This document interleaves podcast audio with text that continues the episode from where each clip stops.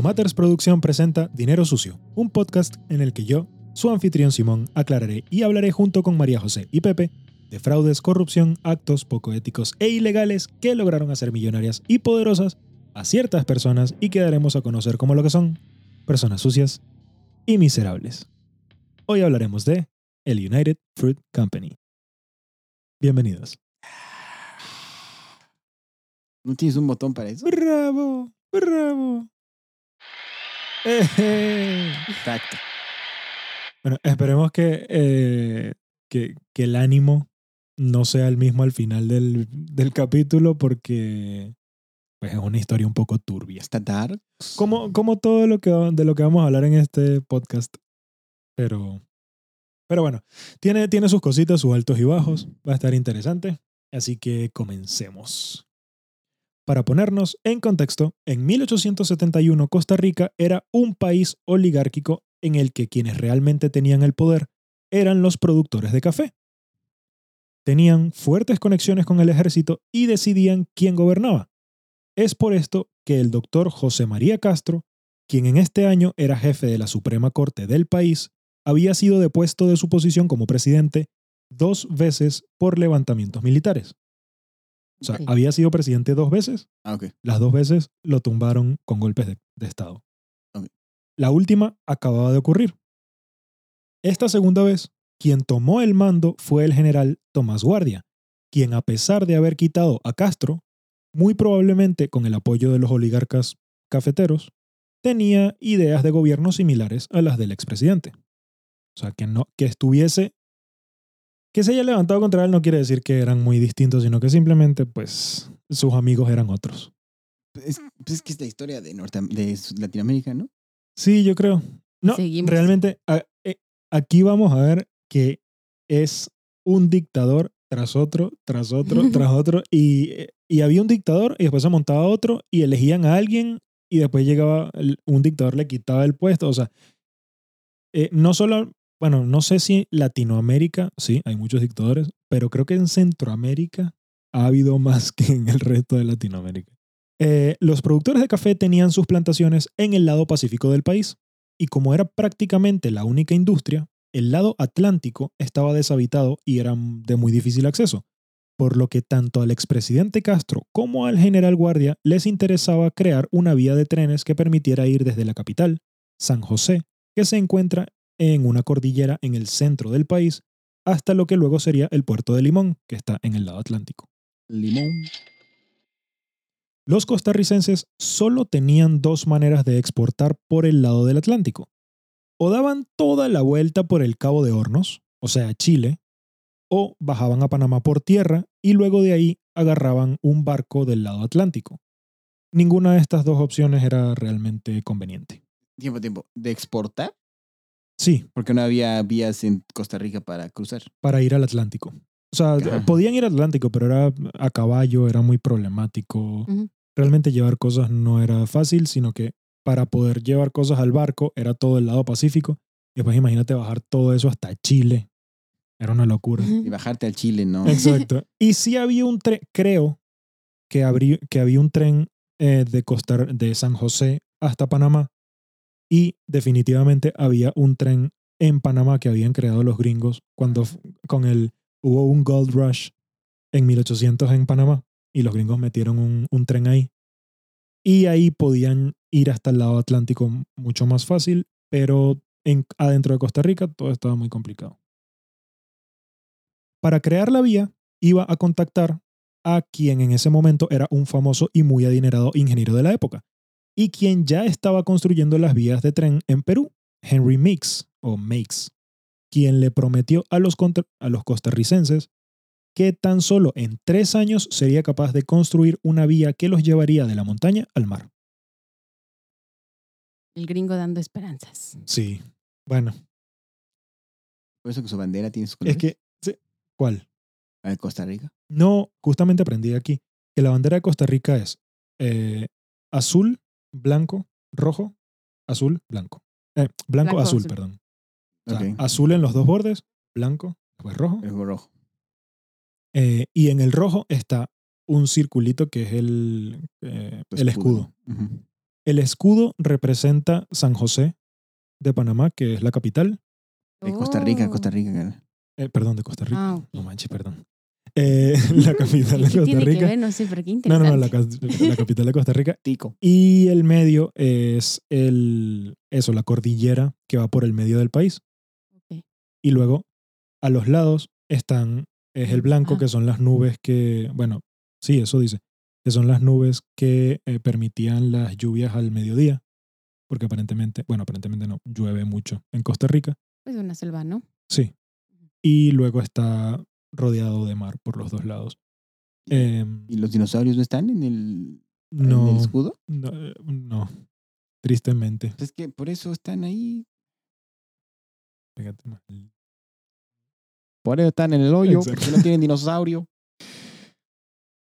Sí, pero, eh, pero justamente quien creó la bandera de Costa Rica fue la esposa del expresidente Castro, Ah, Oh. De Oye, que le dieron pues- el golpe de estado. al que le dieron el golpe de Estado las dos veces. Creatividad. Pero seguían el poder, o sea, seguían un puesto de poder porque era jefe de la. De la eh, jefe de la Corte de Justicia, ¿no? Ah, claro, Ajá. claro. pues, sí, sí, sí. Sí. Pero bueno, eh, Henry Mix ya estaba ocupado con las, con las construcciones del tren en Perú. Entonces envió a sus dos sobrinos a Costa Rica para que se encargaran de las obras. Estos eran Henry, también se llamaba Henry, su sobrino, y Minor Keith. La casualidad es que Minor era el menor. Sí. Era- en, esa, en el pasado los nombres eran bien obvios a veces. ¿Cómo te llamarías tú en el pasado, Ay, Carmel? ridículos. Probablemente Simón.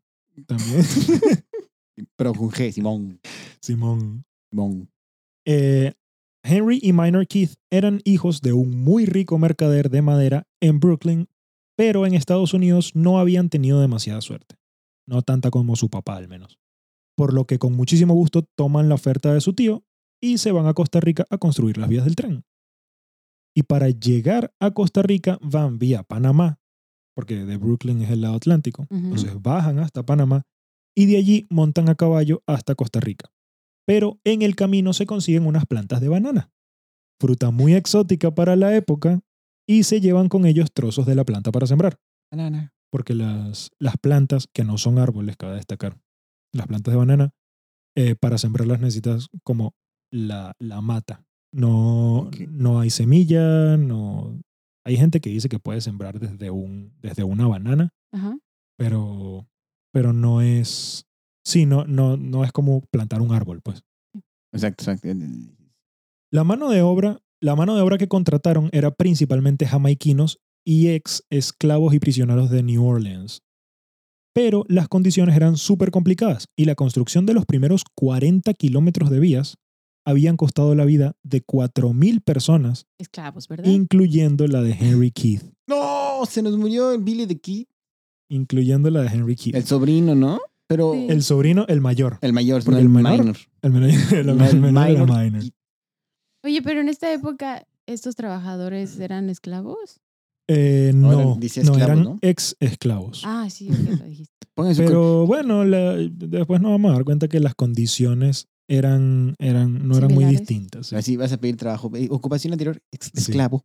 Henry Keith había muerto junto a las otras 4.000 personas, principalmente debido a la malaria y a la fiebre amarilla. ¿Por la banana? ¿Era amarilla? sí, probablemente habían tantos sembradíos de banana que, que, que se desarrolló mucho la fiebre amarilla. Pero eh, por esta cantidad de muertes se corrió la voz entre los trabajadores de New Orleans y ya solo pudieron contratar a jamaiquinos, quienes realmente tenían mayor necesidad del trabajo. ¿Y Ah, en bueno. resistencia a la malaria? No sé, la verdad es que, bueno, durante toda la historia vamos a ver que los trabajadores preferidos de estos tipos eran los jamaiquinos. Siempre. que traían sabor. No, no, y la fuerza que tienen esos tipos. También. ¿Cómo también. corren? Compara no, pero comparado con todos los demás trabajadores eran, eran máquinas incansables. Sí, oye, Usain, necesitamos bananas. Manches, son Pero puros- comparati- son gigantes, son fuertes, fortísimos. Pero no son pues igual que los de New Orleans. Eh, no sé, pero los de New Orleans, pues en Estados Unidos la cosa estaba más fácil para ellos. Privilegiados. Sí, pues Mm. no, o sea, no, no se morían de hambre si no iban a trabajar ahí. Es más bien, tenían más probabilidades de, de sobrevivir. Mm, Y había mucho pollo y jerk. jerk chicken. Delicioso. Sí, no, eso es bien sabroso. Aquí en Toronto hay un sitio de jerk chicken buenísimo, carnal. Te voy a... Te voy a... ¿Tú me has llevado, canal? ¿Que está en Eglinton? Sí, no manches, increíble. El mejor sitio de comida de Toronto, se lo recomiendo. Pero es por esto que Minor Keith se quedó a cargo de la compañía de construcción. Y aparte hicieron otro negocio en el sitio de obras en el que plantaron las plantas de banana que habían agarrado en su camino desde Panamá. No manches, a Minor le encantaban los plátanos, ¿no? ¿Era- ¿No era gay minor? Bueno, eh, exacto. ¿No era gay kid? Por eso, por, e- ¿Será que por eso contrataban tanta jamaiquina? No sé. No, a ver. eh. Y lo vendían principalmente a los obreros para generar una ganancia. Estas bananas que, que cultivaban. O sea, tienda de raya, la banana. Como tienda de raya. Que cuando era la época porfiri, del porfiriato en México, se- había algo que se llamaban las tiendas de raya, que era cuando el casero de la hacienda, la- no sé, le pagaba a sus hacendados, alias esclavos, pero bueno, hacendados, y se les obligaba a gastarse su dinero que se les pagó en la tienda del mismo dueño, su jefe, que era la tienda de raya, y aquí compre sus cosas que necesita con el dinero que le acabamos de dar. ¿En qué año fue eso? Y mil- finales de 1800, principios de 1900. Bueno, ya vamos para allá. Ahí está. La Ya vamos para allá. la tienda La de la historia se raya. repite una y otra vez. Bueno, esto sucedió más o menos al mismo tiempo. Casi mismo lugar. Y casi mismo lugar. Que Costa Rica, ¿sabes que fue parte de México, carnal? Y Panamá era parte de Colombia. Sí, de la Gran Colombia. Y, y México iba desde casi, casi Vancouver, que era Ujú. abajo de Seattle hasta Costa Rica. Sí. Sí, sí, sí, era realmente gigantes. Y qué lástima que, que se separaron, No, porque podrían verdad. ser potencias, quizás, quién sabe. Pero Metallica no Es que sí, existiría, carnal. eso yo no sé si sea. Sí, no sé. Existiría Metallica y sería una tragedia. To- todo es incierto. Y Hollywood, Nunca sabremos. Ok. la NASA. La- Nuestra Están- camisa, por sí, cierto. están enseñando las playeras. Pero los jamaiquinos, cuando les estaban vendiendo las bananas, dijeron, ni madres, y empezaron a plantar sus propias bananas y así no tendrían que pagar nada. Claro, todo eso ahí se daba muy fácil, Sí, entonces dijeron, sí. ¿para qué Sí, te voy pues, a- ahí yo no te voy a pagar a ti, corto una rama de aquí, la siembro y eso es mío. y En dos olvídate". días hay plátanos. Banana. Banana. Eh, pero justo en este momento en el que las cosas no iban muy bien para Keith, llegó la persona que cambiaría su vida. Lorenzo Baker era capitán de un barco y había hecho un viaje para dejar a unos gringos en busca de oro en el río Orinoco en Venezuela. Tengo tengo que hablar de mi país. Aunque no pinte nada en toda la historia, lo meto por ahí. En su camino de vuelta a los Estados Unidos, hizo paradas en varios sitios buscando mercancía la cual poder vender una vez que llegara a su país. Y es entonces cuando se encuentra con Minor Keith y sus plantaciones de banana, que aunque no eran muy grandes, le pudo vender una cantidad suficiente a Lorenzo como para que hiciera una buena cantidad de dinero al venderlas en su vuelta a Boston y se interesara por el negocio. Pero había un problema, y es que como el barco de Baker era viejo y tardaba en llegar, muchas de las bananas que compraba se dañaron en el camino, por lo que consiguió a un socio, Andrew Preston, un mercader de frutas que le daría dinero para comprar un barco más grande y rápido. Y es así como en ese mismo año, en 1871, entregan su primer cargamento oficial de Jamaican Yellows en los Estados Unidos. ¡Wow! Aplausos, aplausos. Así comienzan los imperios. ¿Cómo, cómo es que es la frase de, de, de Star Wars? Ay, Entre aplausos empieza... Ah, es así, ¿cómo? No, pero era algo así como se cae la democ- el fin de la democracia o algo Sí. así. Este, así es como se acaba la democracia, llena de aplausos, de aplausos. Bueno, más o menos. Sí, sí, ya, ya vamos a ver. Ya vamos para allá. Hay que ver Star Wars. Sí. Star Wars es grande. Recomendada si no la han visto. Si no la han visto, No les voy a decir quién es Darth Vader. No, no vamos a dar spoilers por si acaso. Eh, a finales de los 70, Minor Keith se había quedado sin dinero para continuar con las vías del tren. Lo que en un inicio pensaban que iba a tardar tres años, ya llevaba más de seis. Además, un huracán había destruido todas las plantaciones de banana, por lo que Keith, cansado, pensó en volver a Brooklyn y dejarlo así. Banana. Pero, pero con la obra ya comenzada, el presidente Guardia le insistió en que la terminara. Y las condiciones de Keith eran de un millón de dólares para continuar la obra, no para él, obviamente. Bueno, él se quedaría con algo, pero era para la obra. Además de muchas más tierras para cultivar bananas y así poder generar mayores ingresos para vivir. Me cae muy bien el Minor O sea, Keith. este güey, sí, sí, exacto, está obsesionado con la banana. Sí, es que en es esa época, en esa época casi nadie conocía las bananas. Qué bueno que no descubrió el aguacate. Me ha vuelto loco también. No, No sé. manches, no, pero es dale que un la niño. banana se da muy rápido. No, y dale a un también. niño Ah. un platanito. Ay, qué Ay, a mí sabroso. nunca- yo soy Pero darle de un aguacate le falta sal. A mí no me gustaba el aguacate de niño. A mí no me gustaba el banana, ni el aguacate, ni, ni, ni Y- nada. Y, mira la banana. No. Aquí están. Tal, a mí no me Traímos gustan. una mano de cambur. De campo. Una penca de plátano. Sí.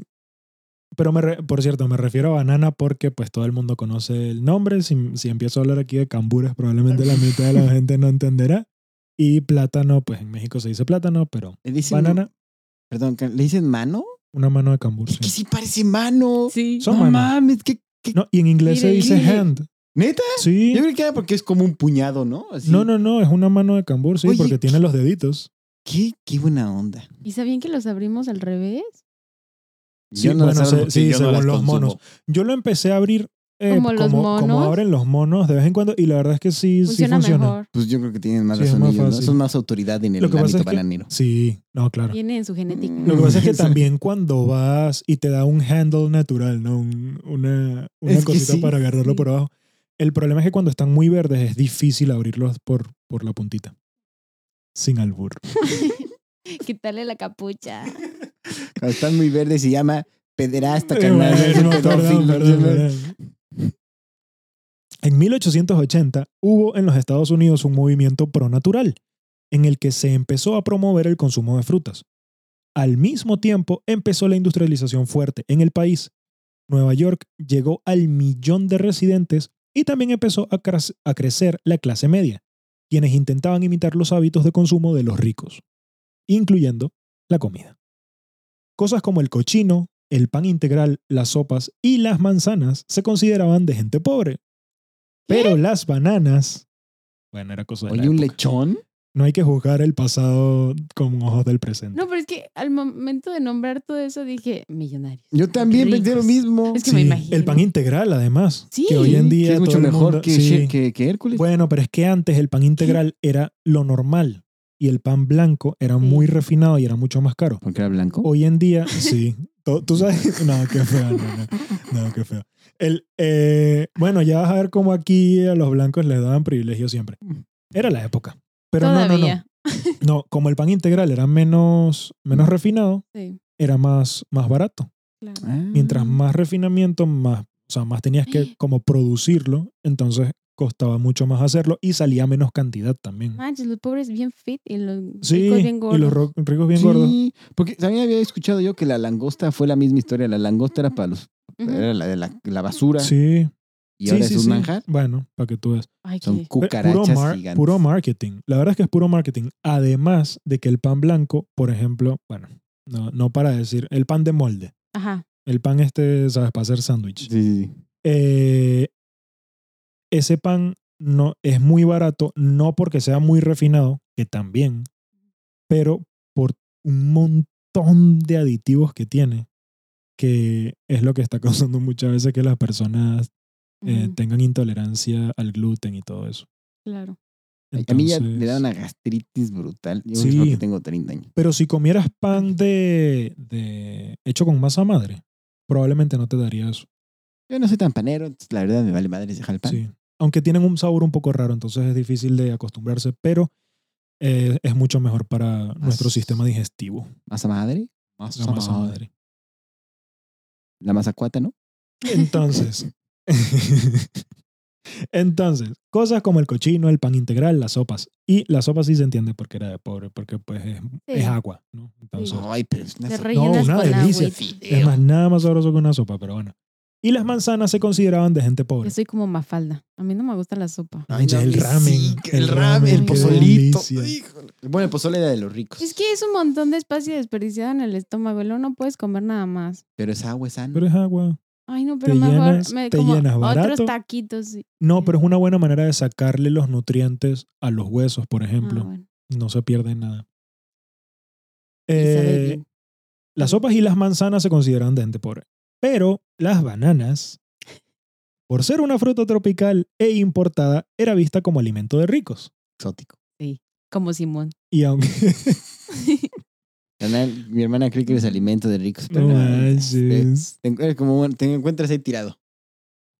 Ay, ojalá. Dame más En Simón. Venezuela hay puros Simón ahí tirados. Ahí. somos esposos, para quien no sepa. Vamos a si. Venezuela. Como el chiste del árbol que es de topiz. Pero ese es otro chiste para otro día. Pero no, queda perfecto para el tema, El ¿no? chiste de topiz, bueno, rápido. Entonces, había una señora. Estaba durmiendo una pareja de casados. No voy a decir ustedes dos, porque No. es, es- tienen que ya tener más años de casados. ¿no? Ok. Entonces la señora está soñando y está haciendo unos gritos de loca y feliz y, ¡ah! en sus sueños. Y el esposo se despierta así ¿qué pedo? ¿no? Entonces la despierta y la agita y le dice, vieja, vieja, ¿estás bien? que estás soñando? Y le dice, ay, no, ¿por qué me despierto? Y dice, ¿pero qué pasa? Dice, es que soñé que estaba en un campo así, verde, verde, y había puros árboles. Y los árboles eran de frutos y los frutos eran de, de, de topiz. Topiz, para que no entienda, es la banana de hombre. Entonces había puros topiz, ¿no? Y, y los agarrabas y eran así unos grandotes y unos gordos y así cosas así ya muy prosaicas, ¿no? De colores fantásticos y este y que uno grande y uno fuerte y uno grueso y no sé qué y puros así grandotes y yo feliz Pepito, se te está cayendo la baba. Perdón, perdón. se, se está ensuciando el micrófono. Lo estoy carnal. proyectando. No, entonces la señora andaba puro topía acá de, de clase mundial, ¿no?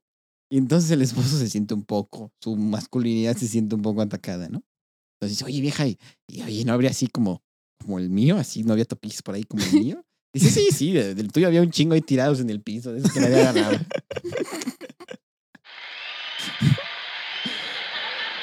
Los topis. No podía, no podía pasar un episodio de bananas, carnal, sin hablar de topi. No, definitivamente, definitivamente. Excelente chiste. Eso, Sí. eso también es algo bueno del, del primer episodio, sí. Salen más chistes, pues obligatoriamente por el tema que estamos tratando. Exacto. Ah, bueno. Y aunque cada Sí. vez importaban más bananas a Estados Unidos, eh, y por esto el precio bajaba, seguían teniendo esa aura de lujo. O, o sea que Bananín y Bananón eran exóticos y eran latinos. Para esa época ya no. Bueno, no, si eran latinos, si eran latinos. Sí, ¿no? Bananín eran Bananón. latinos. Ah, Bananín, ¿qué Sí. banano? Bueno, siempre los latinos quitándole el trago. a la- ¿no? Exacto. Yo tengo una anécdota de las bananas en pijama. ¿Qué pasa? Es que siempre antes, o sea, a mí me tocaron las bananas en pri- Yo estoy vieja.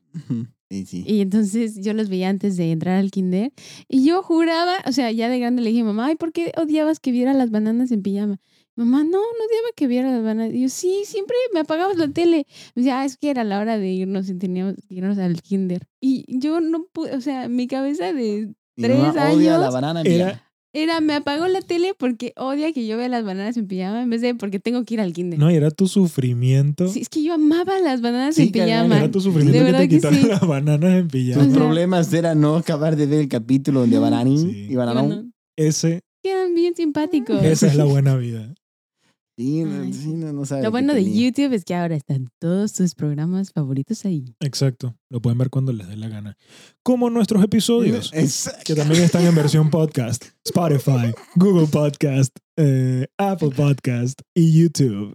Suscríbanse, denle la campanita, denle like. Banana Podcast. Eso ayuda muchísimo al canal. Sí, muchas gracias. Y comenten. Continuamos. Campanita, campanita, campanita. Ah. Muy bien. Hay que poner un de campanita. Ok. En, 1800 en, 1800 en 1882 muere el presidente Guardia. Pero con su muerte, Keith queda en una posición de poder. Tenía Oh. muchos contactos, muchas tierras y estaba a cargo de la construcción de las vías del tren. Mucha banana. Mucha banana. Más banana de la que podía manejar. Mm, Exacto. Pero con el nuevo gobierno aumentaría aún más su poder en el país. Lo pusieron como encargado de las finanzas del país e iba como representante del nuevo gobierno para renegociar la deuda externa, deuda que habían obtenido justamente por la construcción del tren. Además, se casó con la décima segunda hija del expresidente Castro. Tenían 15 hijos. Y logró, les daba tiempo para tener 15 hijos y además crear la bandera. Creo que Bueno, había muchas bananas. y ser depuesto dos veces. Exacto. Trabajaban du- No, muchísimo. No había. Nintendo. Y logró que el gobierno le entregara aún más tierras para cultivar. O sea, este tipo lo que quería era tierras para sembrar banana. Yo creo Así que era gay- de- o sea, ahí sí estaba No compensando. manches, no, No sé, es que no sé. piénsalo bien. Yo creo que es la fruta más mediática. Bananini, Mm, bananón. sí. No, los- la figura, digo, o sea, sin albur, ya. Ay, sí, No, sí. y es, además tiene- irrecono- es reconocible. Además tiene un sabor no muy fuerte. Es entonces fácil es de- fácil de comer. Sí, facilísimo de comer, no te ensucias, lo lo puedes ponen en llevar a todos lados. Lados. Y, y también, ¿cómo se llaman? Los minions, ¿no? Sí. Banana, Bueno, de eso vamos a hablar ahorita. Y ahorita. horrenda, yo las odio. En 1809, ¿qué cosa? No manches. El, el, No manches, una delicia. No hay Llévate una para tu pan- casa para que la pruebes. no, te la regalo muchas veces. el pan que hacen aquí de banana. El, El banana loaf, una Ay, delicia. buenísimo. El de Con Tim Hortons. También Todos, buenísimo. todos. El de Tim Hortons, Y vaya. también el banana split. No, yo odio las bananas. No, No. no me gusta, carnal. Pero tomen en cuenta que esto, aunque no fueron los primeros en llevar las bananas a Estados Unidos, fueron los primeros en llevarla en masa. Exacto, los. Mm. Ellos realmente desarrollaron esa industria. Antes, antes llevaban unas bananas y las ponían en papel de aluminio y te las vendían ahí eh, como por unidad. Decían, sí, Ujú. mira, un alimento muy exótico, te lo vendían a un dineral. Y después cuando lo agarrabas no sabes si estaba podrido, si estaba bueno, no. Sí, sí, sí. Estos tipos no, estos tipos se llevaban las bananas verdes a Estados Unidos y cuando llegaban estaban perfectas y todo el mundo podía comer bananas y, y eran felices. La fiebre de la banana. Esa era la fiebre amarilla. Esa era la fiebre amarilla. En 1890, 16 años después del inicio de la construcción de las vías del tren, este finalmente fue terminado. 16 años cuando Por habían dicho que eran tres. Tres y s- 100 años antes de que yo naciera. Y al, mi- 100 años antes de que yo naciera. ah, exacto, exacto, sí, sí. Calculen. Y, a- y al mismo tiempo, desde Boston, Preston y Baker estaban importando cada vez más bananas, principalmente de Cuba, República Dominicana y Jamaica. O sea, no tenían tanto negocio con Keith en este momento. Por eso somos pa- son países bananeros. Exactamente por eso. Pero ese término no, se, no fue usado sino hasta mucho tiempo después. Spoilers, Oh. Canadá. Spoiler, demonio. Hicieron mucho marketing promocionando las bananas como sustituto de la carne para las familias de bajos recursos. Y su negocio lo llamaron Boston Fruit Company. Banana Republic. Al mismo tiempo, es que eh, Banana Republic, la tienda, Sí, sí, la sí. crearon después de esto y Del un poco bananero. usando, sí, usando el nombre. Es que se no, eh, o sea, fue utilizado primero en Boston, eh, refiriéndose justamente a los países que estaban metidos en esto. Ok. Al mismo tiempo, Keith se estaba expandiendo todo lo que podía. Aprovechó que en Colombia el gobierno no se interesaba demasiado por los pueblos alejados de la capital y consiguió comprar lotes de tierra muy grandes en lo que hoy sería eh, la frontera entre Colombia y Panamá y también entre la frontera de Costa Rica con Panamá. O sea, en esa época todo era Colombia, Ujú. pero era... La Gran Hoy en día estaría entre Colombia y Panamá y... No, no era la Gran Colombia porque Venezuela ya se había separado. Ok. era Colombia. Los competidores de Keith en la zona eran principalmente pequeños productores que no tenían ningún poder, ni político ni económico. Y Minor simplemente los compraba. Unos pocos años después, todas estas prácticas serían ilegales y tomadas como monopólicas. La ley que prevenía estas actividades era llamada antitrust, antitrust y fue creada luego del crash de 1893 el cual sucedió debido a los grandes monopolios llamados en esta época trusts, que acaparaban toda la actividad económica del país y no permitían ninguna competencia.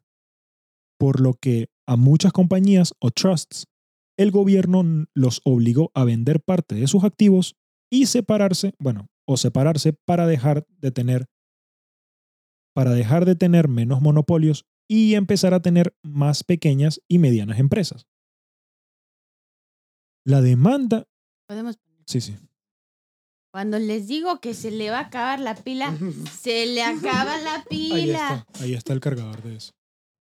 La demanda de banana en los Estados Unidos era. ¿Qué pasó? Esa no ha acabado, carnal. Hay que comenzar la frase de diferente manera, ¿no? La demanda de No. banana. bueno, bueno, bueno. sin, sin albur. La demanda de banana. Eso no ha acabado de ganar. Esa es- eh, gracias a la demanda de banana, el ser humano No, no, no, sigue pero vivo. mira, pero mira, mira. La demanda de banana en los Estados Unidos era demasiado grande. Y sigue. Ese- Y sigue. perdón, perdón. Por eso hay tanta mezcla de razas. Por la Tanto, demanda de banana. tanto que el Boston Fruit Company no se daba abasto. Y es por esto que unieron sus compañías con la de Keith, creando así, finalmente, la United Fruit Company, el El protagonista de hoy. ¿Y? en donde Preston sería el presidente y estaría a cargo de la compañía desde Boston y Keith el vicepresidente encargándose de las operaciones en Costa Rica y el resto del Caribe. Eh, al otro, a Baker, Ajá, le sí, sí. dejaron toda la parte de distribución, pero no era ni presidente ni Eh, vicepresidente. pero fue- qué cabrones, Kid es el que sin él se mueren. Eh, sí, y realmente él, él fue el que comenzó, pero Ah, pues sí. supongo, supongo que no era tan, tan listo como los otros. Pues es que era el menor. Pero es que Preston ya tenía... No, pero. No, no, no, ¿listo? Minor Pues, Keith. No, no, no, Minor Keith era vicepresidente. Por eso puede haber sido presidente. ¿no? Bueno, pero es que está, no estaba en Boston. Sí, sí. No, y es más listo. Él no es la cara. él la llevaba toda la parte. Él realmente manejaba todo excepto la distribución.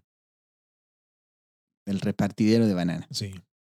Siempre el que no, no es el títere es Sí. El que- el genio de todo. el que no muestra la cara es siempre es el que maneja todo. Hay que repartir banana. Pero bueno, por las características de esta nueva empresa, era claramente un trust. Claramente era un monopolio. Pero al no encontrarse en Estados Unidos y ser una compañía bananera, el gobierno no le prestó atención. En este tiempo estaban más preocupados por bancos o compañías mineras, que eran las que más problemas habían causado en el pasado. Las razones por las que United Fruit era un monopolio eran varias. Primero, Keith tenía muchísimo poder en Costa Rica, tanto que el gobierno a veces pagaba por las deudas que tenía él en sus plantaciones. El United Fruit era dueño de más de mil kilómetros cuadrados de tierra. Cancún son 1900, para que lo, para que lo tengan. Wow. Órale. 1500 1900 kilómetros cuadrados. Estos tenían 1000 kilómetros cuadrados de tierra, pero solo cultivaban un tercio. En parte para poder usar tierras extras en caso de plagas, pero también para evitar que la competencia tuviese tierras para cosechar. Claro. Y eran dueños de más de tres cuartos del mercado total de bananas en Estados Unidos. Para destruir a la poca competencia que quedaba, bajaban los precios a sus productos, a veces hasta por debajo del punto de ganancia para obligar a los competidores a vender en pérdidas y una vez que la competencia no tenía más nada que vender, volvían a subir los precios. Son unos marranos asquerosos. Incluso estaban dispuestos a destruir su propia fruta de ser necesario para aumentar de nuevo los precios. Las frutas no dejan nada bueno. Ese mito de que coman frutas y verduras, no. Y Ah, llega, como- eso pensaban antes de esta época que les dije que se había puesto de moda la fruta, comer frutas. Pensaban que te, que te dañaban el sistema digestivo. ¿Qué? Sí, pensaron eso durante un tiempo. No, pero no que si era buena. No, antes Ah, ok. antes de que se pusiera de moda, pensaban que te dañaba el sistema digestivo. Y luego empezó una moda justamente después de que Nock, eh, o no, Koch, perdón, Koch fue el que dijo que había que lavarse las manos. El que dijo que había que, el alemán que dijo que, que había que lavarse las manos para que, para no, para que no hubiese Gérmenes. gérmenes y ¿no? bacterias y la gente no se muriera cuando operaban. Bueno, justo después de que empezó a suceder eso, fue que empezó la moda naturalista y comer frutas y todo eso. Y Pasteur y toda la cosa. O sea, ¿no se ha ocurrido lavarse las manos antes de operar? No. O sea, te creo que en un barco pirata, pues no hay de otra, ¿no? Y Pero esto fue en mi- 1800 1800 y, Y para dar a luz, o sea, los, No, no, no, no, no. los ah, llamados doctores, que pues en realidad eran barberos y todo eso, Sí, esas madres. ellos simplemente, ay, va Mira. a dar a luz, ok, déjeme, acabo de limpiar esto. Déjeme limpio con usted. Exacto. Sí. Tapa el coche, ahorita lo sigo Sí. cambiando. Y llegaron al punto de regalar su mercancía para evitar que la competencia vendiera y así apoderarse del 80, 90 y eventualmente casi 100% del mercado. El United Fruit plantaba un solo tipo de banana, la de tipo Big Mike, así se llamaba. Big Mike. O sea, Es que Freud aquí entra clarito. Miguel Grande, el gran Miguel. O Así- sea, ¿qué así era. pedo? No, sí. El gran Miguel era, era la banana. Y lo promocionaban, Así le llamaban. Y lo promocionaban diciendo que no medía menos de 23 centímetros. El gringo claramente siempre ha sido un degenerado. Pero. O sea, Bueno. Todos, ¿no? Todos los hombres son unos bueno, o sea, sí, pero híjole, el gringo gana. Y, sol- y era esta, el Big Mike. Este es No, Big no, Mike. esta es la Cavendish. Oh. Este es, este es de tipo Cavendish. ¿Y cómo es la Big Mike? Es que ya va. No, Big ¿Plátano Mike. macho?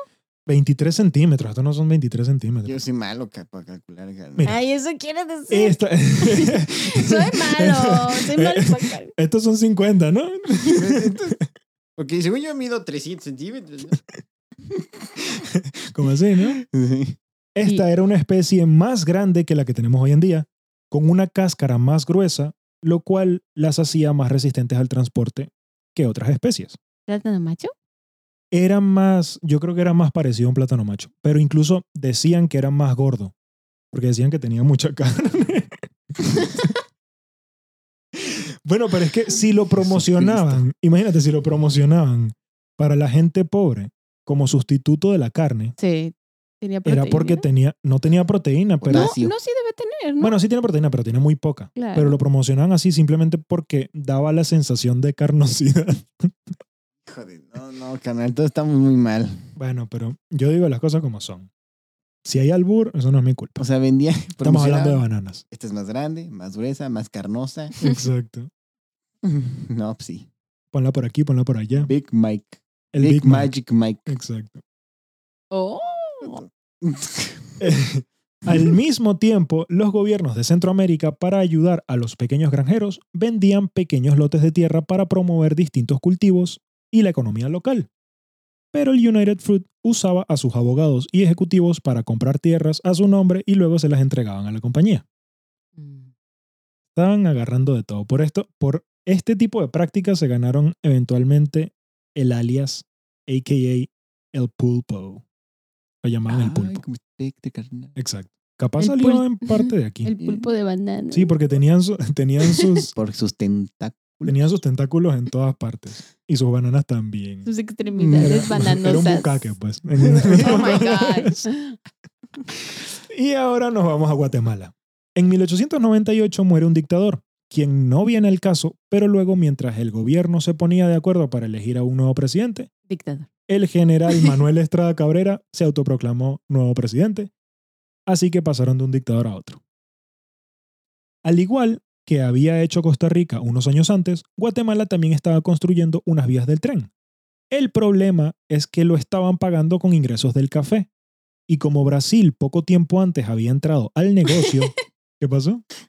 Nada. Es que de- con ingresos de plátano y No, ingresos del del café. café. Del café. Lo que les dejaba el cafecito. es, que, es que para mí café no es, el no es, cafecito. un, no es un color. Pero, eh, ¿Qué es para ti café, carnal? Es que ellos no, dicen café, marrón. café, exacto, para mí es marrón. yo no sé por qué en México decimos es No de sé. color café. Es simplemente, sé. es marrón, ¿no? Entonces es color Se mexicano. escucha bonito. A ver, café se escucha bonito, no, pero, marrón es más bonito. pero ma- no, a mí no me parece. Pero el marrón no es como más rojizo. ¿Es un café rojizo para nosotros? Nosotros nunca en la vida decimos marrón, ¿o sí? Pues Dicen o sea, café oscuro, O sea, yo sí café ubico el color marrón, Sí. pero pues, Café café, es café. café rojizo. No, no. No, el mejor era el color carne. Sí, Ah, sí. ¿Carne de quién, no? Pero era el color carne. Y pues era blanco. Sí, del color carne y voy a el ser que más se rojo. acababa cuando te mandaban a pintar en el colegio. No, pero Crayola no, ya café. sacó su, su línea de color carne. Carne inclusivo.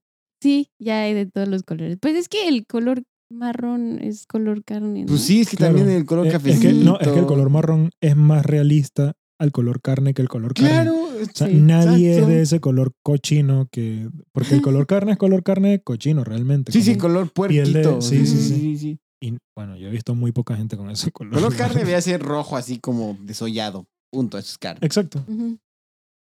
El color café es que a mí siempre se me acababa sin albur. ¿Qué Porque pintaba carne? Es que, canal, teníamos clases de religión. ¿Qué pasa? No, teníamos clase de religión ética. Fantástica la clase.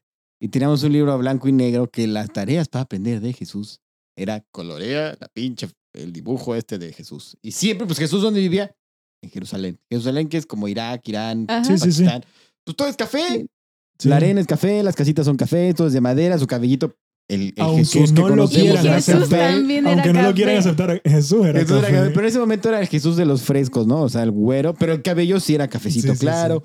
Todo era café, entonces yo me acababa con mi café así chiquito, chiquito. Ca- café claro, ojos azules, Ojos azules, este, barbón. babilla, ba- barbilla Babilla- partida. Exacto, Sí. cabello ondulado, no chino, onduladón. Se parecía un poco a Brad Pitt. Sí, sí, era Brad Pitt, este. Sí, sí, sí. Sí, totalmente de acuerdo. Que por cierto, yo aprendí aquí en Canadá que a los de la India y a los árabes les dicen brown. Sí, Sí, son los, es. Browntown, por Sí, eso Brampton nosotros- es Browntown. nosotros somos Oh. latinos. Eh, los, los Negros son ellos black, los negros son Los black. Los hindús son son- brown. O sea, nosotros, no- por más moreno que yo me vea, no me clasifican. No, no me Pero que los, soy brown. pero los árabes también son brown, ¿no? Mm, no. no, Solo los Mm, hindúes. no, los los árabes hindús. son árabes. Ah, Los ok, browns son claro, los eh, sure- sureste asiático. Browntown. Eh, y como Brasil poco tiempo antes había entrado al negocio, los precios se habían desplomado. no, imagínate el de tamaño café. de la banana. Ah, de, De café. Del café. Del cafecito. por lo que no pudieron seguir pagando el proyecto y se lo dieron a quien pidiera menos dinero. Este era Minor Keith, quien en realidad no pedía dinero por la construcción, en cambio, quería tierras para cultivar. Claro. O sea, hizo un pump, un, un pump, ¿cómo se llama? Ponzi scheme. Y además, no, no, no, no, no. No, nada más. No, no, no, simplemente, mira, no me des dinero, a mí no me importa, dame tierras. Sí.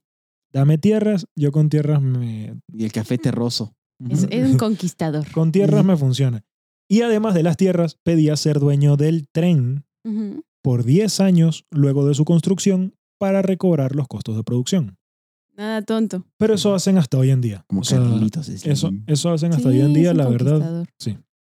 Pero bueno, durante la construcción usaron principalmente, de nuevo, a jamaiquinos y a mayas, ya que eran la mano de obra más barata Ah, que pues sí, podían Guatemala. conseguir. Incluso se podría decir que los mayas estaban siendo mandados a trabajar en las vías de manera forzosa por el gobierno, pero esto, pero esto a Keith le importaba poco. Ay, pero qué comida tan rica. Manches, pero pobres mayas los tenían ahí semi-esclavizados. Sí. Sí les, paga- sí les pagaban, sí les pagaban, pero, pero pues los mayas no son como los mayas no son como los jamaiquinos, pues. O sea, no, no No. es una raza fuerte. No, No, lo vayas, son intelectuales. Qué bueno que los Sí. jamaiquinos Sí. Son raza también. negra, no es una raza en sí, pero Sí, digo, no. La raza negra es una raza fuerte. Exacto. Los- La los- raza indígena no es una raza fuerte.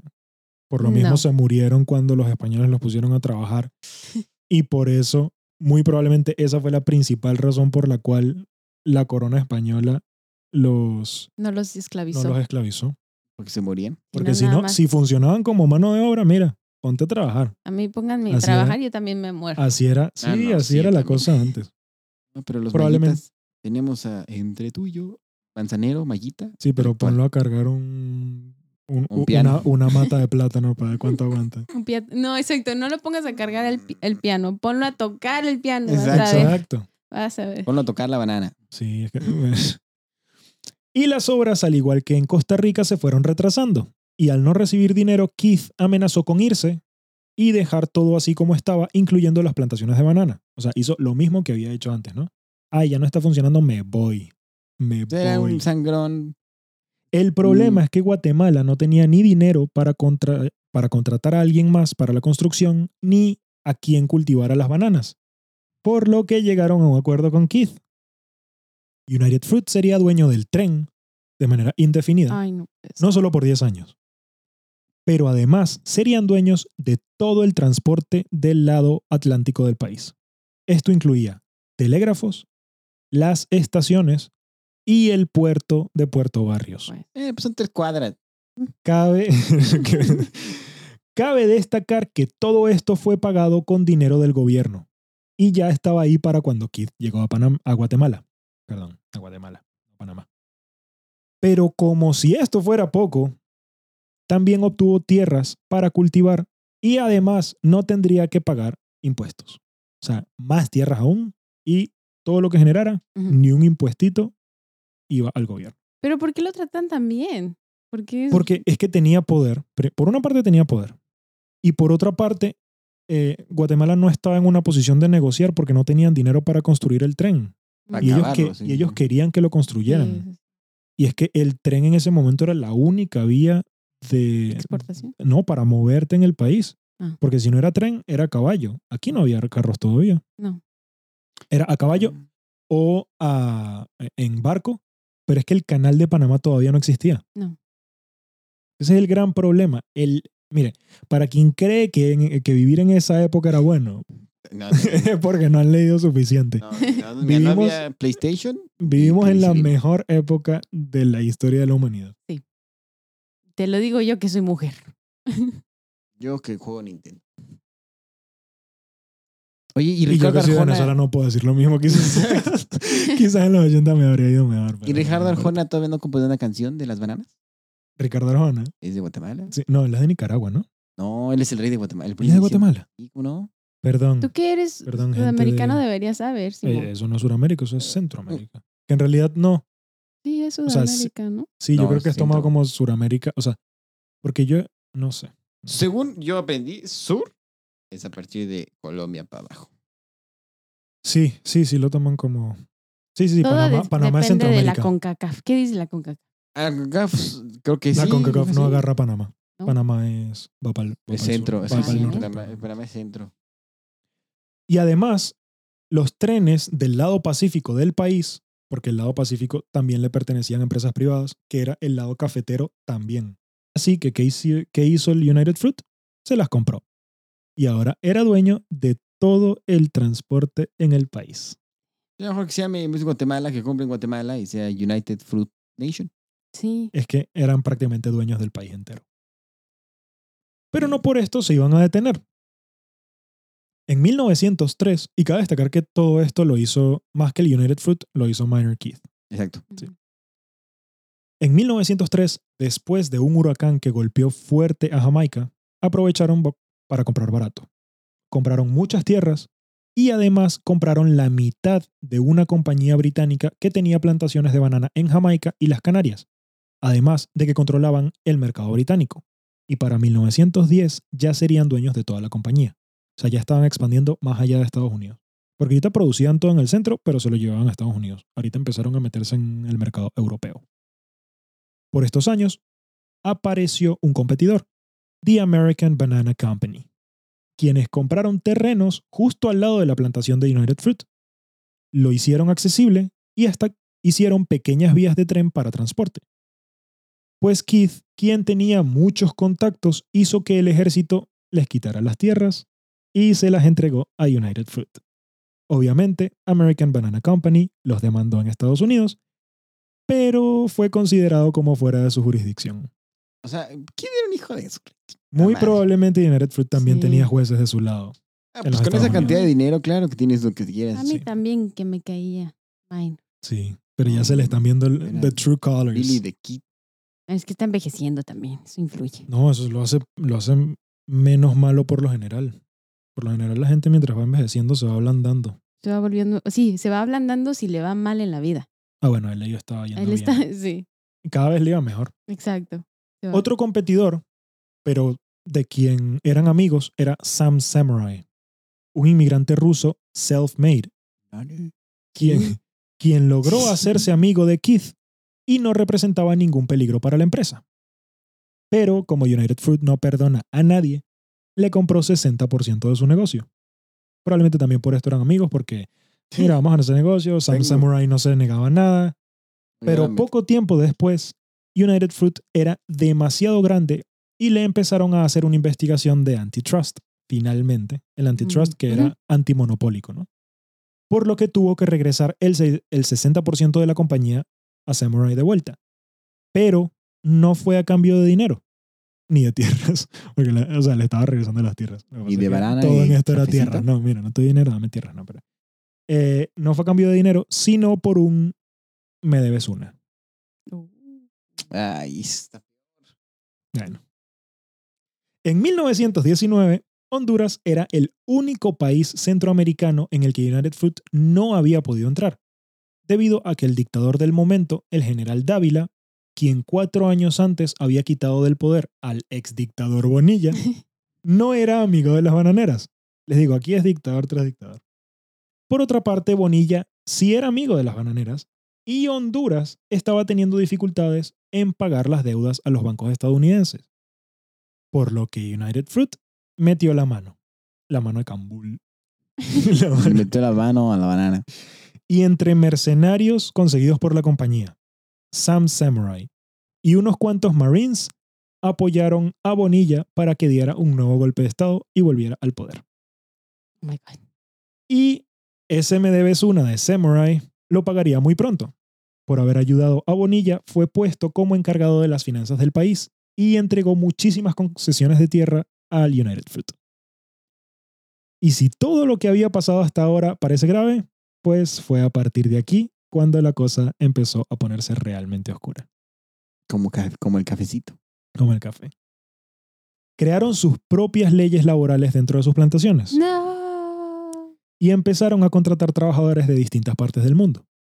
Los chinos eran tratados mal porque eran débiles. A los italianos de Piemonte los consideraban como mejoradores de la raza local. Oh. Y- Interesante. Algo chistoso de los italianos. Los italianos a donde van son como conquistadores. A donde van se juntan con la gente, igual que los españoles. Que son Los romanos, ingleses no hacen eso. Los negros no Ah. tanto. Los chinos menos. Yo, yo había escuchado en un podcast que tú me recomendaste, carnal, que está ¿Cuál? mal, eh, creo que era hacer historia, Ok. que está mal nominarles imperio a los británicos. Exactamente. O sea, un imperio es aquel como el romano y el español que adoptan y se mezclan y se meten. Y Mm. lo que los, los gringos hicieron no es lo que un imperio hace, simplemente conquistar y. Destruir. destruir. Ujú. Destruir y montar tu Imponerse. iglesia encima de la de Exacto, ellos. exacto. pero no te juntas con la gente, no hay unión de razas, Eso es, es lo que hace un imperio, como lo normal. que es lo que hacen los italianos de Piemonte aquí. Lo tienen en la sangre. esos Y también-. Que Y bueno, también los españoles sí. Ah, sí, sí, destruyeron un montón. Ajá, y también pusieron sus iglesias de- Sí, sí, sí, sí, encima sí. de. Pero, pero se juntaron con la gente. Sí. O sea, nada más mira los países al latinoamericanos, final, que hay un montón de indígenas, y mira a Estados Unidos y Canadá, que los indígenas ni siquiera se pueden unir no a la ver. sociedad normal. Ujú. O sea, están Sí, sí. separados de la sociedad. Sí. No, pero eh, y también esta unión, sí, sí impusieron la iglesia, sí, pero la impusieron de manera un poco más inteligente, uniendo el Día de Muertos, la...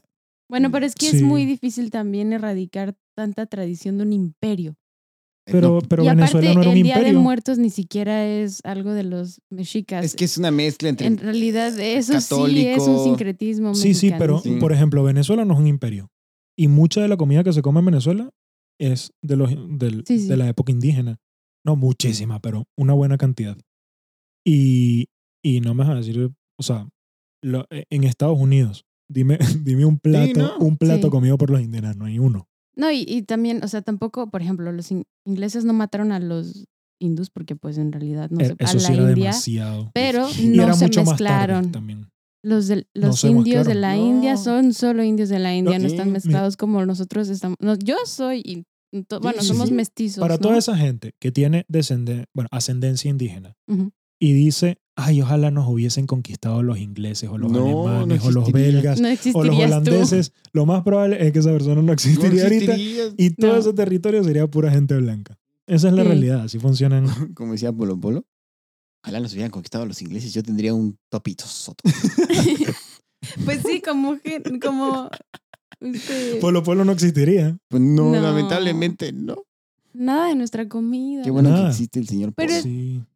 Mira, de- dentro de todo lo malo que hicieron los españoles, No, y sí. realmente Aunque de todas a formas mí los me parece que ingleses, fue mejor que los Bueno, los ingleses, castellanos, ¿no? los ingleses Sí, nos hubieran conquistado sí, como lo hicieron con los indios de la India.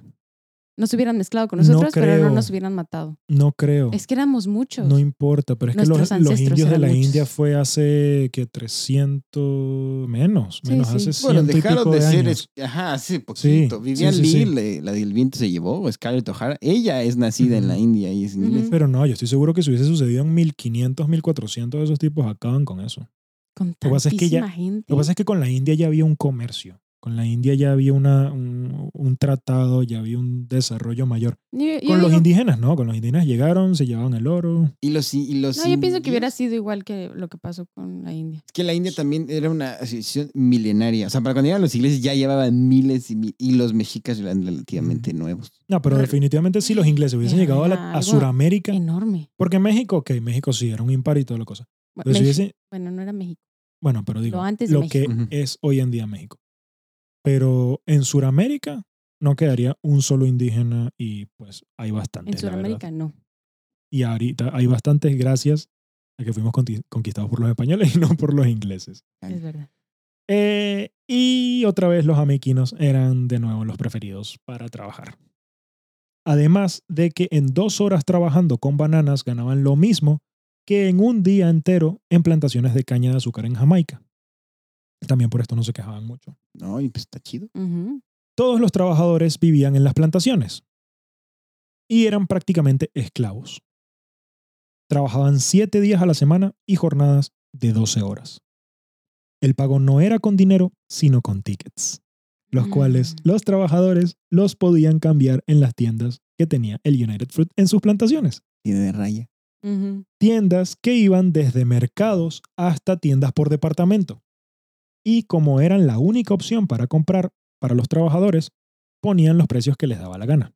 Claro. Por esta razón, hubo revueltas de una, eh, en una de las tiendas en Guatemala en 1910 y uno de los jamaiquinos fue linchado por unos mestizos que también trabajaban, en- trabajaban allí.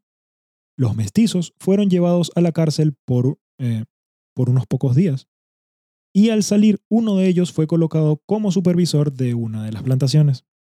United Fruit gobernaba a través del miedo. Claro. Es que pues no mató a un esclavo, simplemente daño de propiedad. No, no me quise reír.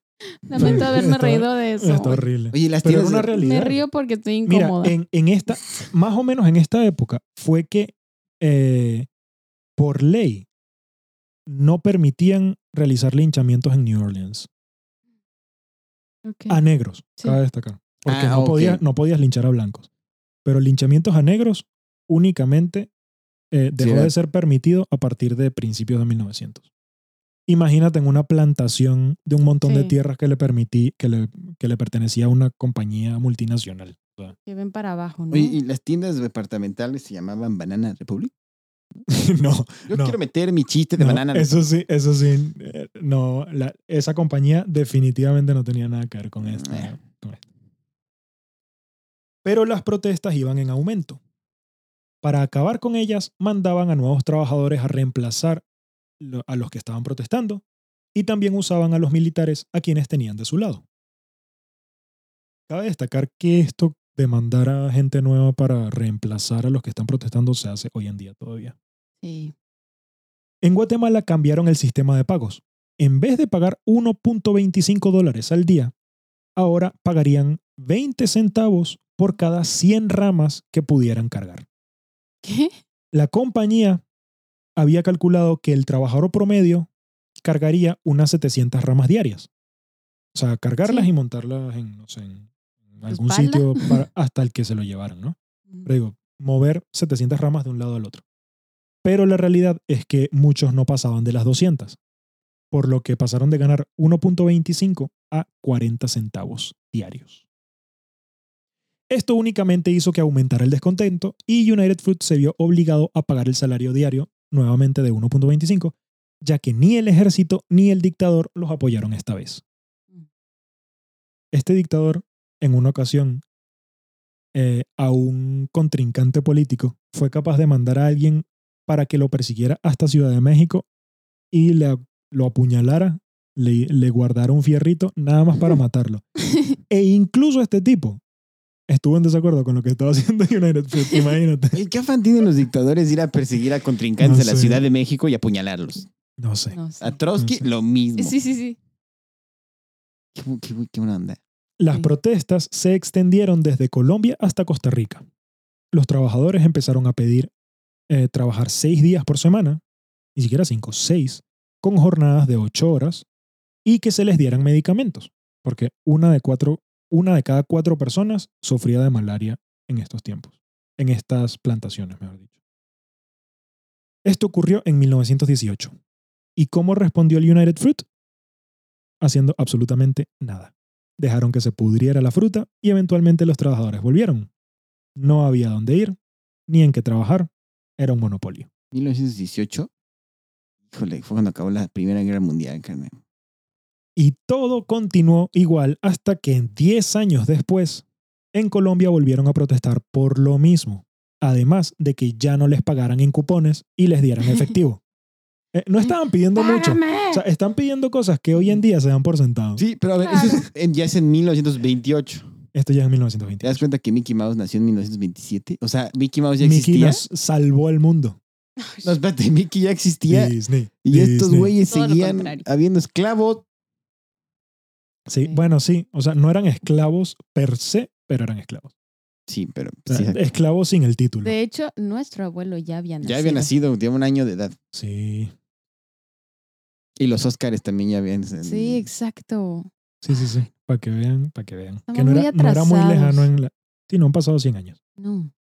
Las protestas eran esta vez, eh, las protestas esta vez no se detuvieron por lo que se pusieron en contacto con el gobierno y los militares. Esto fue en Colombia. No está claro si lo que pasó a continuación fue hecho por los militares o mercenarios de United Fruit, pero el 6 de diciembre colocaron ametralladoras en el techo de las casas y dijeron que abrirían fuego contra quienes estuviesen en la calle luego de cinco minutos. Las protestas continuaron. Pero este sin- no es, ¿este es el gobierno? ¿Lo Eh, de las ametralladoras? Yo creo que fue el gobierno porque si no hubiese habido, hubiese habido un, un problemón. Las protestas continuaron y 50 personas murieron ese día. Para mediados de enero, más de mil personas habían muerto En protestas. en protestas. Bueno, por Y la causa, por la asesinados. causa. Asesinados principalmente, a mi parecer, lo- y lo que leí fue el gobierno. Eh, estoy seguro que también había mercenarios de United Fruit, pero pues es que si no hubiese sido el gobierno, eh, United Fruit por Sí. matar a la gente Sí, del no, país pues hubiese metido, o sea, hubiese Sí. causado una guerra probablemente. Señor pedote. En ese mismo año, Ese era el 1920, narcotráfico de aquella época. Exacto. Sí, sí, sí. definitivamente. Los plátanos. Sí, le- les metían ahí, les metían Sí. drogas al plátano. En ese mismo año, 1929, Minor Keith muere y United Fruit, la compañía de Sam Samurai, se une. Se une a United Fruit, hacen un merge. Lo que ya habían hecho, pero ya no, pero luego otra vez. Lo que habían hecho entre Keith y, Preston Y Samurai. Bueno, no. y sí, Preston, ahora Keith, Preston, y Samurai. y Keith y Preston lo hicieron con Samurai. Qué chingón un apellido, ¿no? Samurai, sí, está chido. Era, o sea, era ruso. Era ruso, el güey. Sí, pero no, o sea, Era, era un apellido distinto. Samurai era el, eh, la adapta, eh, o sea, el- como lo adoptaron al, al gringo. ah, ok. Era, era distinto, no me acuerdo cómo era exactamente, pero, Pero en el barco pero era le dijeron, parecido. ay, tú suenas Eh, como estás arriba de Japón, samurai. Exacto, exacto. Eh, con esta unión, United Fruit tenía 12.000 kilómetros cuadrados de tierras cultivables. Para ponerlos en perspectiva, el Estado de México mide 22.500 kilómetros O cuadrados. la O mitad sea, del estado. un poco más de la mitad del Estado de México completo, ellos lo tenían Oh como God. tierras cultivables. La- Era Y era igual de peligroso que el Estado de Exacto. México. peor. Lleno de Peor. jamaiquinos también. Ah, no te pagan bien, igualito que Catepec. No manches. Pu. Mientras que Roosevelt, Nosotros somos de ahí, by the way. Sí, sí. sí, yo no, Sí. soy de Caracas, es más peligroso. Mientras que Roosevelt, presidente de Estados Unidos en esta época, quería promover el crecimiento económico comprando productos de cultivo a América Latina y vendiendo productos manufacturados. O sea, un, un trueque ahí, Estados Unidos le mandaba productos manufacturados y la América Latina le mandaba productos de la tierra a Estados Unidos. ¿no? Eh, el United Fruit tenía otra idea. La Alemania nazi estaba empezando a desarrollarse como potencia Oh my pero todo lo estaban pagando haciendo trueques. Entonces, United Fruit expandió su negocio a Alemania y por las bananas recibían a cambio bienes manufacturados alemanes, los cuales, cual- los cuales luego vendían en los países de Latinoamérica y en sus tiendas. Eso le hizo generar dos cosas, muchísimo dinero y la enemistad de Roosevelt. Oye, carnal. Sí, entonces yo quiero ir ahora a Sí. Colombia a buscar cosas de Exacto, estas. exacto. Y dije, vamos, a, a- vamos de Nazi hunting eh, a buscar artefactos nazis. Es que probablemente hay un montón. eh, creo que el país en donde más se vendieron fue en Costa Rica. Que estamos completamente en contra de los nazis Sí, sí, claro. y no deberían existir neonazis ni nada de eso. Nada más nos parece. Pero la historia es es historia, Sí, sí, es- sí. La- eh, ¿Cómo es que se El precio de la historia. Exacto. No, no sé, Rick, a mí me parece falso. Eh, Deberían poner eso también en el MIDI. Sí. sí. No lo sé, sí. Rick. Pero para mejorar su imagen en Estados Unidos, United Fruit contrata a Edward Bernays, o Bernays, padre de, la rela- de- padre de las relaciones públicas y sobrino de Sigmund Freud. Oh my God. Los plátanos. Sigmund Freud. Todo se ha Exactamente. Todo se conectado. Todo se une. todo- Sí, es que la familia Freud solo pensaba en una cosa, en el topí. Seguramente también vendían tabaco o algo así. ¿Quién? Pues por ahí, ¿no? Eh, ¿Cuál bueno, en tenía Cuba? plantaciones en El Cuba. cigarro no es un solo cigarro. Y tenía, principalmente eran bananas, pero también tenían un poquito de caña de azúcar. Y hasta donde sé, no, no, no tenían tabaco, pero si estaban en, Colo- en, En Cuba. si estaban en Cuba, lo más probable es que sí. Empezaron a promover comer bananas no solo con las tres comidas del día, sino también con las meriendas. Y aquí es cuando el, el sobrino de Freud hace sus anotaciones. Exacto. Se están comiendo ¿Está histérica, tanta banana. La histérica, échese una banana. Histeria, histeria. Tiene cólicos, échese otra banana. Tómese la Banana. banana por el, por el cafecito para quitarse la histeria. Empezaron a hacer filantropía abriendo hospitales en New Orleans y la zona bananera de Estados Unidos y una escuela superior de botánica en Honduras. Dejan de decir Centroamérica y en cambio empiezan a decir Middle America. Oh my No, God. pues ya. Ya, La calidad de vida subió. ya que Central America tenía la connotación de estados en conflicto. Y además Ok. así hicieron un comercial de Señorita Chiquita Banana. Aunque la mona la vista de seda, carnal. Una caricatura. No se van a decir esas frases racistas. No, no, pero no, no, yo lo digo por Middle America, Central America, aunque le cambies el pitch nombre. Ah, sí, sí, sí, es sí. verdad. Sí, es lo mismo, solo que Entonces pues que... le cambias el nombre, la gente lo ve de manera distinta y tú dices los conflictos en Central America. United Fruit en Middle, Middle America. America. Además, hicieron un comercial con la señorita chiquita banana. Una caricatura de una banana sensual en un vestido. ¿Saben esos Ahora vestidos la que son? es... ¿Saben? ¿Era trans? Sí, era Sí, una banana sí. mujer. Y tenía un vestido de estos, trans. un vestido de estos como los que tienen. Miranda de esta... mm, Exa- Carmen Miranda. Carmen Miranda. Es que sí. no sé si la gente lo Sí. reconoce, pero es este vestido típico como latinoamericano y que tiene frutas en la cabeza. Sí. Y cantaba una canción en la que enseñaba a comer y cocinar bananas. Este comercial salía en cines, en televisión e incluso llegaron a poner la canción en una estación de radio 657 veces en un día. Pero estás de acuerdo... Espera, espera, espera. La gente se Mira, quejaba de despacito. Espérate. Solo quiero dejarlo. La señora esta te enseñaba a comerse a sí misma. No, no, no, no, no. Salían otras bananas y te decía, you, eh, o sea, tú estás verde, entonces lo puedes freír. Pero Tú es como... estás es no sé como- qué, y entonces eh, cocínalo así. Tú estás Bananín. maduro, entonces te lo puedes comer así. Es como en estas este, taquerías mexicanas donde el puerquito está dentro de la olla Sí, y no. dice carnitas. Exactamente. Hablando de Colombia, Te eh, invita a comerlo. es como el pollo feliz en Colombia, que es, que es un pollo feliz que te está vendiendo a sus parientes fritos. Ay, Exactamente. sí. ¿Por qué? ¿A quién se le ocurrieron esas No cosas? sé, es un poco tétrico. Es la Y es bastante común Es ahora que lo pienso. Funciona. Sí, sí. Ay, es no. fantástico. No, o sea, no soy vegana ni nada de eso, pero es que es un poco... Cuando eres niño te, te confunde, ¿no? A mí- a mí- Todavía me confunde. eh, Bueno, hay, hay gente que realmente no, bueno, la mayoría de las personas creo, no hacen esa conexión, Conexión. Entre, entre lo que te estás comiendo y el animal. Si no, la mayoría de la gente probablemente no sería... Pero es que la imagen te lo Carnívora. dice todo. El cochinito y carnitas. Sí, yo sé, pero pues... Qué rico. Es que- Ay, sí. Luego hay imágenes de un cochinito dentro de una olla. Es lo que digo. El que está dentro de una olla Sí. feliz, ¿no? Pero es que hay sopa. miles, miles, miles de Sí, sí, sí. locales de carnitas Plagio. en México. Pero, no, qué rico. A ver, Plagio intelectual. en 1951 llegó el mayor problema para United Fruit. Y lo que comenzaría su debacle, Jacobo Arbenz acaba de ser electo presidente de Guatemala y junto con su esposa, quien según reportes de la época lo dominaba, eran izquierdosos. Ay, no, de verdad. En, en Latinoamérica, No, pero- izquierdosa, nah. Nah, ¿quién Mesías dijo? tropical. Eso no- eso no pasa Mesías en Latinoamérica. tropical. Compraron las tierras, pero este fue electo, cabe destacar. Ujú. Electo democráticamente. No, sí, lo creo, lo creo. Compraron las tierras sin usar al, al United Fruit y las entregaron a los mayas en situación precaria para que las cultivaran. Todas esas, muchas de las tierras que antes habían intentado venderle a los mayas justamente, eh, y que United Fruit las compró con sus abogados y todo eso, ahora se las estaban dando a los mayas. Pero las compraron al valor que la bananera reportaba al momento de pagar impuestos. Y cuando reportas algo así para pagar menos impuestos, las reportas por un valor menor.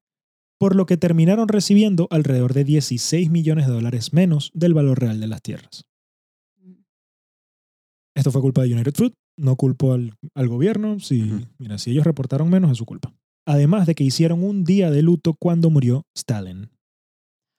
Joseph, Joseph Stalin, Stalin. mi tocayo.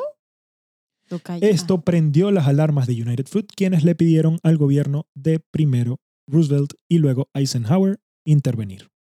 Roosevelt era, era enemigo de United Fruit, así que le dijo, a chingas a tu madre. En 1954, mientras en escuelas de los Estados Unidos se mostraba un corto llamado Journey to Banana Land, en donde United Fruit hablaba de cómo había llevado riquezas y el siglo XX a Middle America, Ah, sí, claro. al mismo tiempo, se estaba dando un golpe de Estado en Guatemala promovido por la compañía bananera y apoyado por el gobierno de Eisenhower. La operación Success, o sea, la operación Éxito, requería quitar, así se llamaba la operación, cabe destacar, requería quitar a Arbenz del poder, a Jacobo Arbenz, Al electo legítimamente. izquierdoso dominado por su esposa, y poner al coronel Castillo Armas, AMLO, ¿mm? quien No, estaba... hombre, ojalá, No, güey. no, Ojalá. Ya quisiera la esposa de AMLO.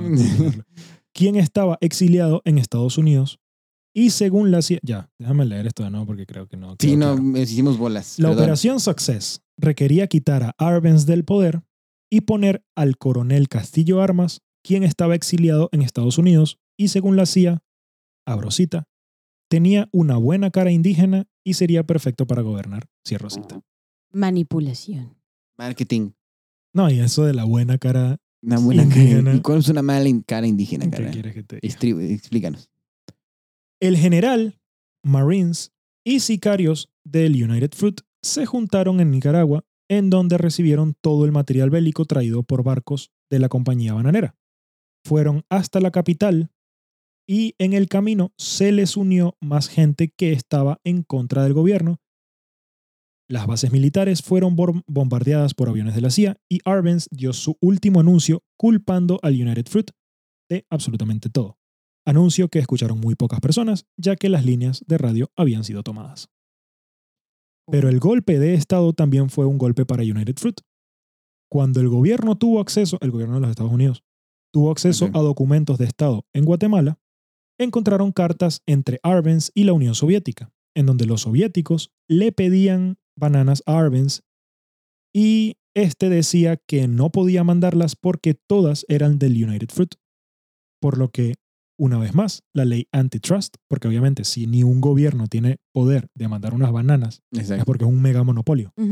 Entonces, una vez más, la ley antitrust hizo de las suyas y las tierras de, banan- de la bananera fueron entregadas a pequeños competidores y los obligaron a vender una buena parte de todo su negocio. Parte de ese negocio se lo entregaron al Standard Fruit Company. Recuerden ese nombre. Standard Fruit Company. Fue porque les cacharon que, ajá, andas jugando con Stalin. Eh, porque no, no, no, lo sacaron del gobierno porque el United Fruit Sí, sí, sí, se me acuerdo esa parte. Pero cuando entonces la CIA entra, ve las ve, cartas. Ajá, qué, pedo, qué pedo. No, eh, ya habían sacado al gobierno, pero su problema ahora era con el United Fruit Exacto, porque exacto. controlaban absolutamente todo. Exacto. No, las cartas eran entre Arbenz y Ah, Stalin. Arbenz, perdón, claro, perdón, me confundí. Pero la Ok, cosa sí. era que como Arbenz no tenía ningún poder sobre las bananas, incluso siendo presidente, esto demostraba que era un mega monopolio y que ni, o sea, que, que el United Fruit controlaba absolutamente todo, en todo, el país. todo. Entonces ya Eisenhower dijo, a ver, qué pedo, qué pedo. Exacto, O sea, sí está chido, pero no. pero no. Así que repartan una de esa parte al Standard Fruit Company. Pero eso no fue todo. Big Mike estaba a punto de desaparecer por una plaga que acechaba a la planta. ¿Un chancro No. voraz? ¡No! Por lo que luego empezaron a vender las bananas que consumimos hoy en día, las Cavendish, están aquí. O sea, un chanco se acabó con la banana Sí. de Big Mike. Empezaron a usar la. Cavendish. Había, hay muchos tipos de banana. Que por cierto, la Big Mike ya no existe. ¿Se extinguió? Se extinguió. Pero ellos no crearon la Big Mike, Eh, no, ya existía. ¿sí? Porque es que sabían que el kiwi fue creado así. ¿Así? Es- Así como huevito rasurado. O sea, el kiwi es una mezcla de varias frutas. Ok. Varias frutas y, y tiene plátano. Ah, sí, Oye, es verdad. Yo había escuchado O sea, eso. ¿Kiwi es un Frankenstein de fruta? Es delicioso, Es una- sí. es sabrosísimo. Qué buena onda. Y por un eso se llama poco, como un pájaro. poco, como un poco seco, ¿no? Como, o sea, yo sé que no es ¿Seco? seco, pero te deja, por el ácido, te deja la boca seca. Ah, ya, pero si te fijas, astringente. tiene, tiene un poquito de se- semillitas como de Sí, plátano sí, sí, y sí. tiene un saborcito de plátano. Sí, un poquito. Oye, qué buena onda. Sí, qué sabroso. Que el pla- Sí, son los gumaros. Sí, Sí, sí. Y son En vez, de ser, Plátano. en vez de aguacate ser aguacate, el kiwi El debería ser kiwi aguacate. Bueno, quién ser- sabe, quién sabe si en lengua Quechua que- acá, ¿no? neozelandesa, yo creo Sí. que es de allá, ¿no? O a No, lo ese es el mejor los, Sí, pero la, la fruta no. los mexicas sé. no, tenían pelo eso. ahí abajo. No. Bueno, muy poquito. Bueno, pero el kiwi es medio rasurado. Sí, es como rasurado. Sí, suavecito. Exacto, raspa, ¿no? Así, Sí, así, sí, así, sí. así, así. Así. Exacto. Y sí se sienten también. Eh, Mamá, no digas este ¿Qué te- podcast qué- nunca. No, pero cuando agarran un kiwi. Ah, ok. Ay, Sí, sí, sí. mal Ah, pensado. no siempre Ay. pensando mal, carnal. Carnal, yo no como frutas. Empezaron a usar el Cavendish porque eh, aparentemente, bueno, aparentemente y no tan aparentemente, es el tipo de plátano que mejor resiste las plagas. El chancro, bras. Aunque no, aunque no es muy grande comparado con los anteriores. El Big pues, Mike. Hay unos que son más chiquitos que... Sí, el, Que el pacotilla, ¿no? Ah, no, Sí. ese es el camarón. No, no, no, es el... Ay, ¿cómo no se acuerdo llaman los en México? Los, los platanitos. Pero bueno, Los, ay. además, todas las tierras que tenían en Cuba las perdieron por la revolución. Ta madre. Más allá de que Castro siempre tuvo una relación, quiero que esto quede claro en la mente de la gente. Castro siempre tuvo una relación cercana a la compañía, ya que su padre era un productor adinerado de azúcar y subarrendaba las tierras al United Fruit. Fruit Company. ok. Castro murió rico. eh, No, perdón, nació, rico, creció y murió rico. y- mucho más rico.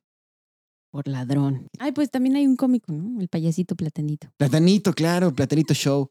¿Cómo no hemos hablado de él? No sé, es que no está en el top of mind. A ver, No. Ya no. pero en 1961, dos barcos del United Fruit fueron usados para la operación en Bahía de Cochinos. Se llama, perdón, el platanito se llama Dominico. Ah, Dominico. Qué cierto. buen nombre. Sí, sí. Y eso que es. República Dominicana, que no tiene nada que ver con esto que estábamos hablando. Es Jamaica de los que estábamos hablando. Exacto. pero, pero en 1961, dos barcos del United Fruit fueron usados para la operación en Bahía de En Bahía de Cochinos. Cochino. o sea, la- para quien no sepa, la operación para tumbar al gobierno de Castro. O sea, esos pinches güeyes del plátano eran unos guerrilleros revolucionarios. O sea, eran unos mercenarios. Así mismo. Un Narcotraficante. Controlaban gobiernos- Narcotraficantes. Controlaban gobiernos como les daba la gana. Y Más aún porque tenían al gobierno de Estados Unidos a su lado. Agarrado del plátano. Y nada más, y, y bueno, y, y, o sea, con razón y no, en cierto modo, diciendo que eran gobiernos de izquierda, más apoyo aún recibían del gobierno. sí eran. Sí eran. Sí, Sí eran. repartieron la tierra en los Pero mira, pero mira, mira. Aquí podemos ver que seguían teniendo cierto poder sobre el gobierno, pero como todos ya sabemos, la operación fracasó, ¿no? Este intento por tumbar al gobierno de Castro luego llevó a la crisis de los misiles en Cuba en el 62, ¿Qué? Famosísimos. lo cual a su vez terminó en la Guerra Fría. Lo más cerca que ha estado el mundo de desaparecer fue por culpa de unas bananas. O sea, James Bond existe gracias al plátano. Exactamente. Gracias, plátano. También nosotros existimos gracias a un tipo de plátano. Exacto, Exacto, el plátano de carne. existimos gracias al, gracias al cuero. plátano. Ay, no No mames. manches. No manches. Tío. Carnal, la guerra. Pinche. Todo plátano gracias al. United Fruit. Ya ven, como lo dije la vez pasada, que no va a salir al principio, va a salir después. Todo, todos, todo pasa por las chiches y el topí. Punto. Y el dinero. Pero es que todo, es que el dinero es para impresionar a las chichis o al topí. Espera. Todo es la razón. Es de- el medio de- para llegar a las Sí. chichis o al topi. Ah, Exacto. Algunos piensan que el fracaso en Bahía de Cochinos fue culpa de Kennedy por no querer bombardear a la isla. Por no querer bombardear más aún la isla.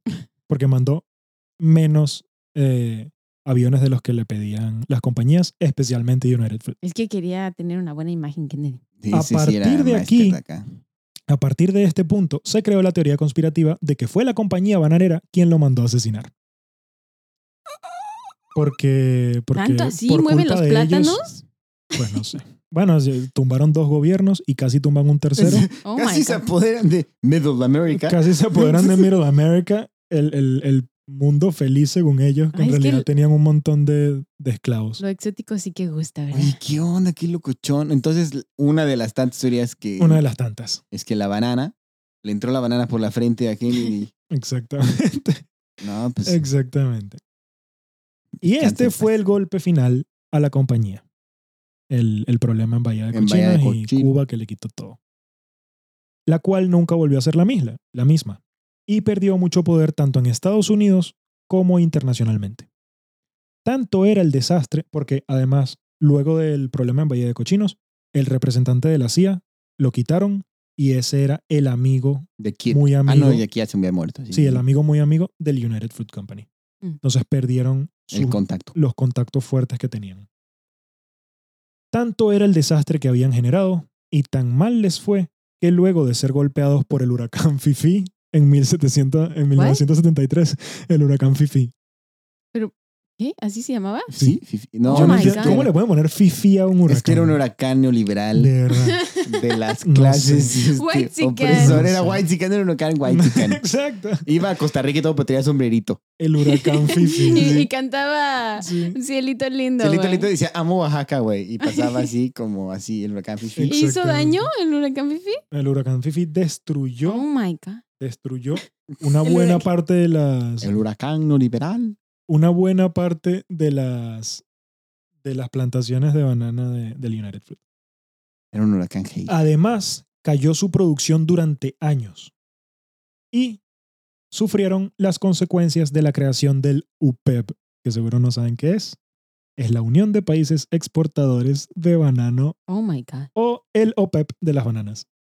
No, pues sí. O sea, así como hay un OPEP que, que, que regula el petróleo y todo sí, esto, sí, sí, sí, sí. estos países que eran países bananeros crearon el UPEP que ahora, sí, de verdad, que ahora controlan el comercio y precio de las bananas y todo eso.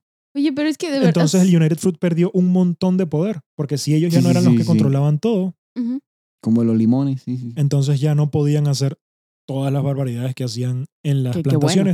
Que fueron realmente las que las llevaron a ser la compañía inmensa que fueron en algún momento, pero ya iban cayendo poco a poco. Em, y en este año también, en el, noven- en el 73, por primera vez fueron rebasados eh, por una compañía distinta en venta de bananas.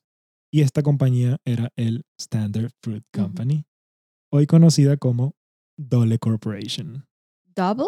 Dole Dolly. o Dole. ¿No saben? No. Dole es una compañía que vende, Sí, sí, lo, no has Sí, ido a. vende frutas. O sea, La- ve aquí a Walmart y te encuentras a Dole.